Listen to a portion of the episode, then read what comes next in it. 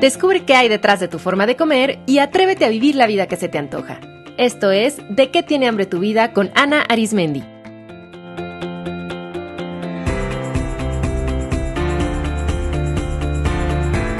Este es el episodio 183, Conexión Corporal durante el día.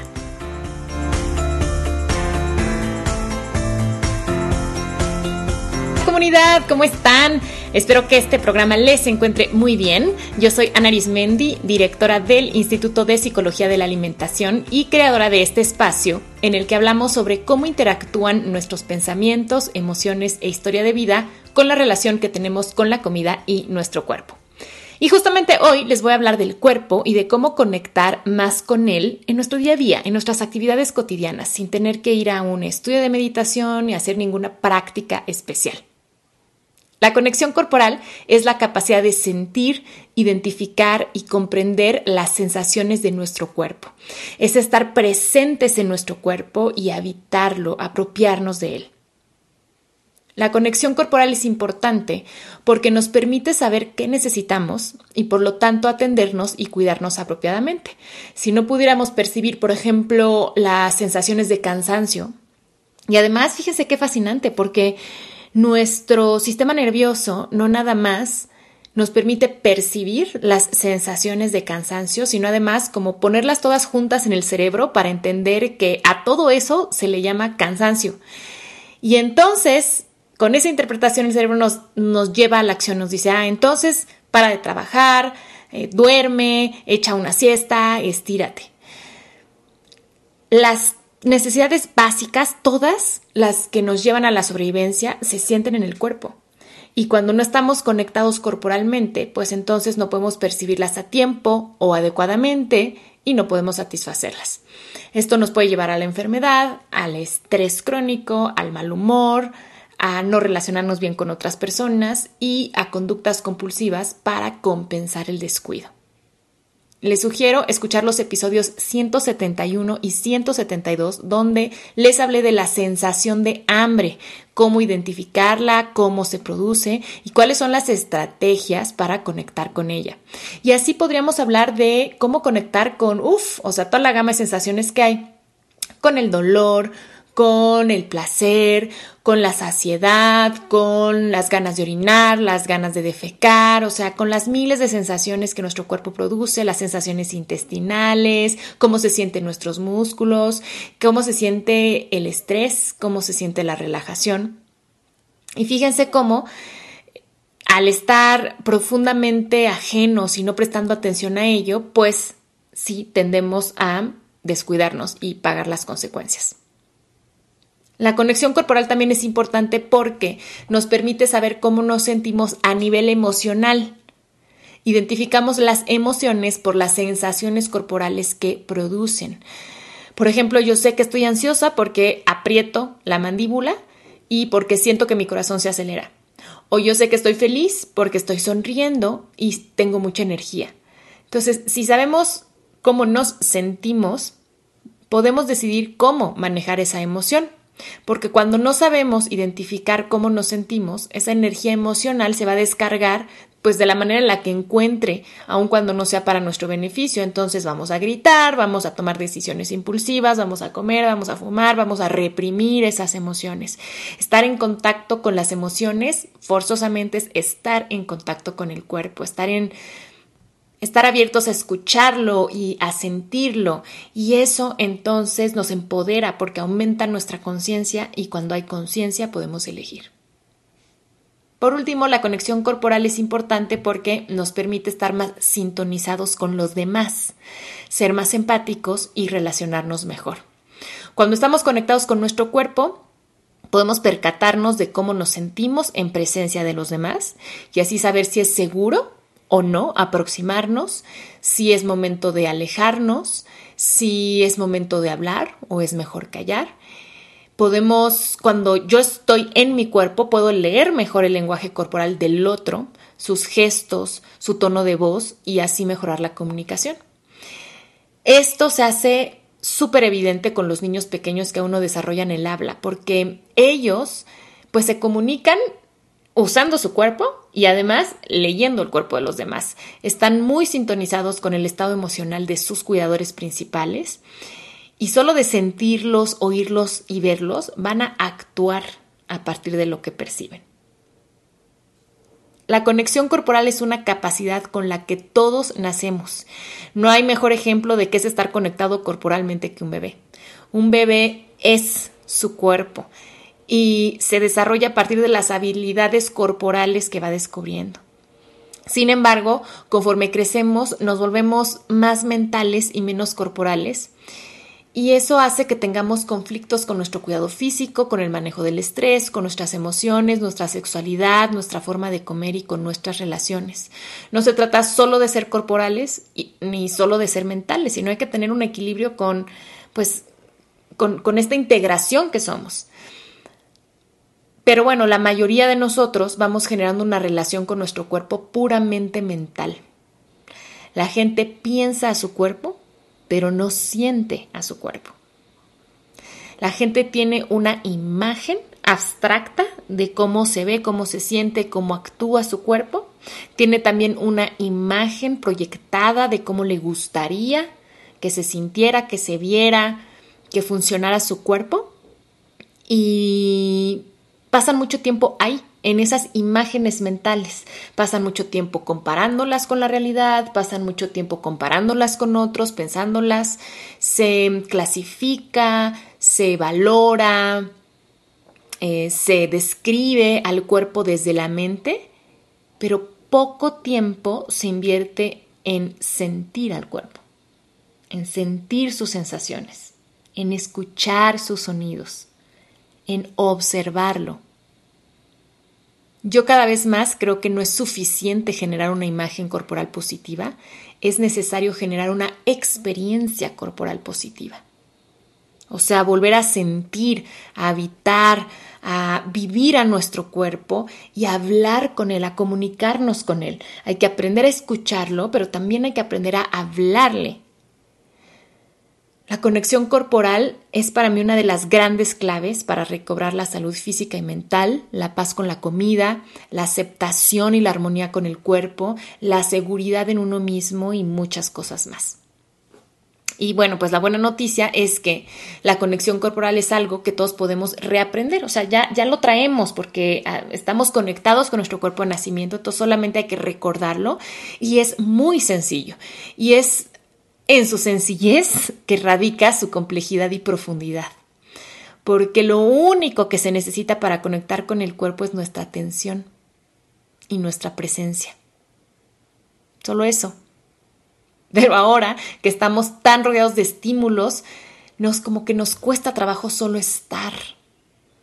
Y nos cuesta poner atención en una sola cosa. O sea, estamos prestando atención en el, en el cuerpo, ya, ya, ya queremos ver otra cosa, ya queremos checar el celular. O sea, estamos como sobreestimulados y muy acostumbrados a la distracción. También porque para algunas personas no es solamente un hábito, sino porque para algunos puede ser doloroso o se puede interpretar como peligroso estar en el cuerpo, o es tan ajeno y estamos tan desacostumbrados que se puede percibir como raro o como incómodo. Sin embargo, la conexión corporal se consigue a través de la práctica y hay muchísimos ejercicios para conectar con el cuerpo. Yo de hecho aquí en el podcast ya les he compartido, de verdad que fácil, 20. En los episodios sobre hambre física que les comenté hay varios para conectar con esta sensación en particular y en específico pueden encontrar ejercicios de conexión corporal en los episodios 52 que se llama Habla con tu cuerpo, 102 Apropiate de tu cuerpo y 147 Confianza corporal.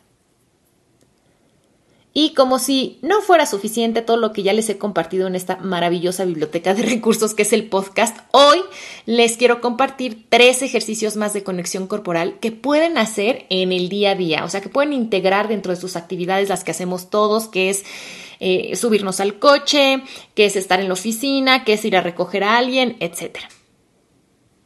El primer ejercicio consiste en que pongan una alarma que suene cada hora. Por supuesto, cada hora de vigilia que ustedes tengan. Incluso lo pueden poner nada más que suene cada hora laboral, por ejemplo. Y lo que van a hacer es lo siguiente. En las horas pares, cuando suene su alarma, van a hacer un breve alto para notar cómo está su cuerpo en ese momento. No tienen que cambiarlo, no tienen que moverse, no tienen que hacer nada. Solamente cuando suene su alarma en una hora par, o sea, a las 2, 4, 6, 8, 10, 12, lo que van a hacer es dejar de hacer lo que están haciendo y noten si su cuerpo está tenso o relajado, si está cómodo o incómodo. ¿Cómo está su nivel de energía? ¿Alta, baja, media?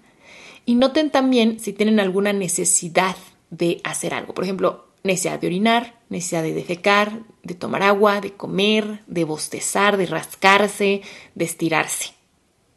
Es más, vamos a hacer ese ejercicio en este momento. A ver, ahí donde están, no sé dónde están ni qué están haciendo, ahora que están escuchando ese audio, pero paren de hacer lo que están haciendo.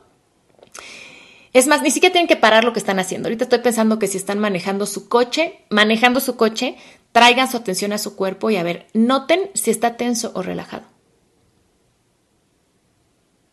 Perciban si su cuerpo se encuentra cómodo o incómodo.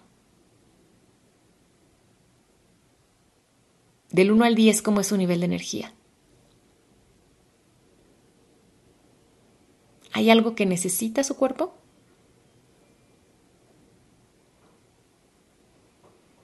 Muy bien. Y vean, lo que acabamos de hacer no nos tomó ni 30 segundos, ¿eh? O sea, nada más para que se den cuenta. Y lo que van a hacer es que, bueno, eso es en las horas pares. Van a hacer un alto para notar cómo está su cuerpo. Y en las horas impares van a notar qué emociones sienten.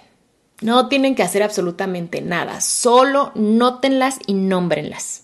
Vamos a hacer el ejercicio ahora. En este momento lleven la atención a su cuerpo y por lo que sienten en su cuerpo, ¿qué emoción está ocurriendo ahora?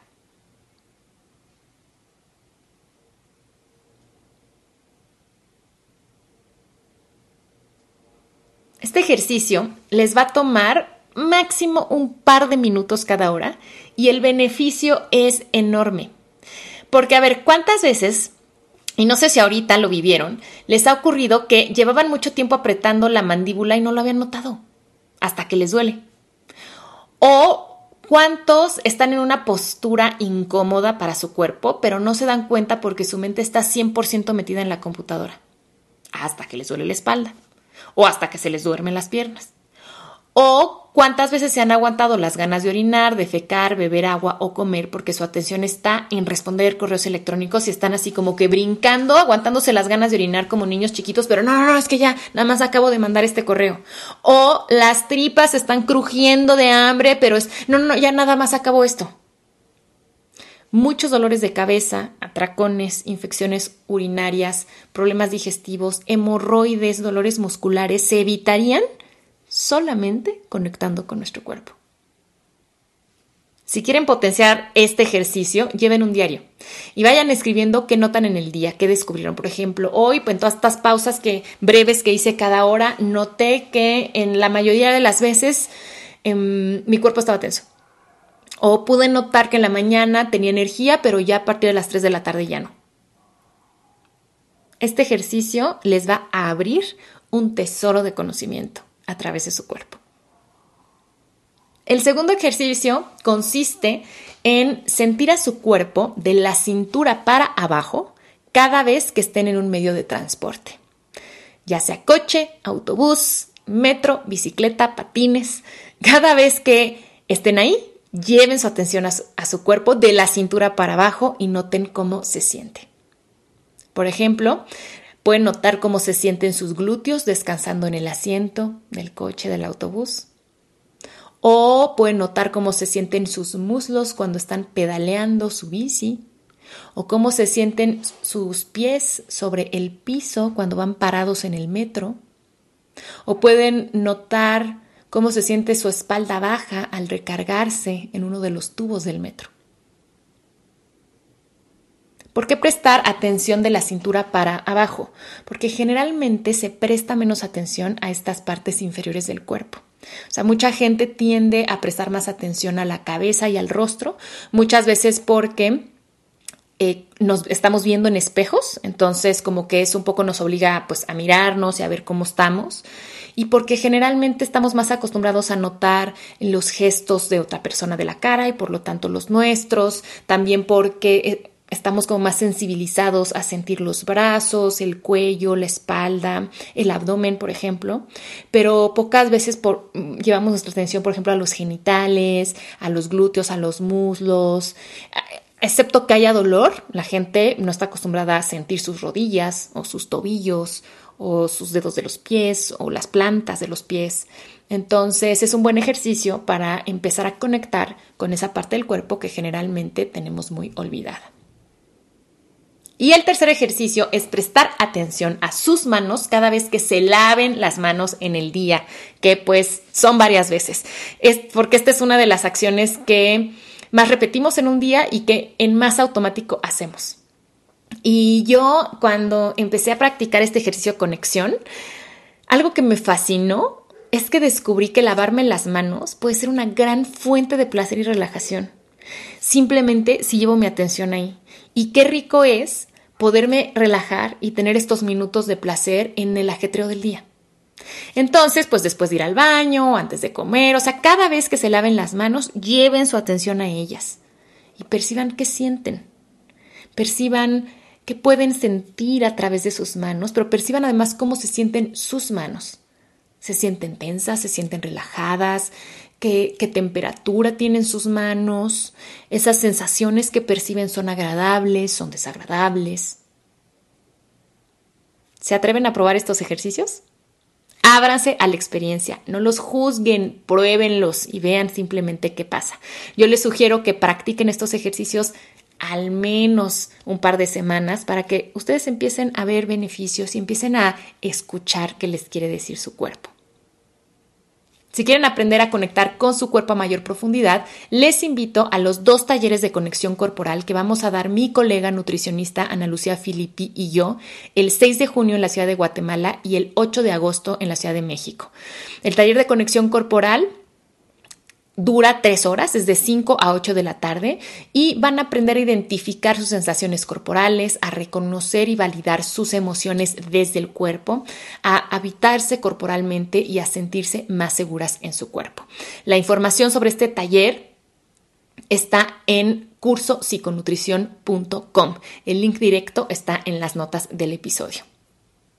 Bueno, y solo antes de despedirme, quiero acotar que una barrera para conectar con el cuerpo puede ser una vivencia traumática y que por eso no se sienta al cuerpo. Hay personas que dicen es que por más que pongo mi atención como que no siento a mi cuerpo o no sé poner en palabras lo que siento en mi cuerpo o que empiecen a sentir muchísimo malestar, ansiedad, dolor, incluso físico, mucho miedo al conectar con su cuerpo. Si este es su caso, les sugiero escuchar el episodio 144 que se llama Cómo sentirte segura en tu cuerpo porque ahí hablé de ello. Ahora sí, un abrazo afectuoso y hasta el próximo episodio. Esto fue De qué tiene hambre tu vida con Ana Arismendi. Para más información visita www.dequetienehambretuvida.com.